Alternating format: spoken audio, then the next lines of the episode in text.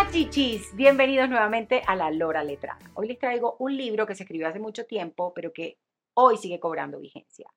Em, este señor es un venezolano que escribe este libro a manera de historia y como con un tinte bastante onírico, soñador, que nos habla sobre este personaje que está en todas las casas del mundo y que llega a la familia Rodríguez Fernández a atormentar la vida del jefe de la casa, del señor Seferino el mago de la cara de vidrio, escrita por el venezolano Eduardo Liendo, es un libro que, como les decía al principio, hace mucho tiempo se escribió, pero hoy podemos hablar de lo dominados que aún nos tiene este aparatico que tenemos todos en casa y que nos da información, entretenimiento y que también nos pone a hacer cositas que ni siquiera nos alcanzamos a imaginar. Un libro educativo, vigente, a pesar de haber sido escrito hace mucho tiempo, insisto en eso, que nos trae con una dosis importantísima de humor una historia que todos deberíamos leer.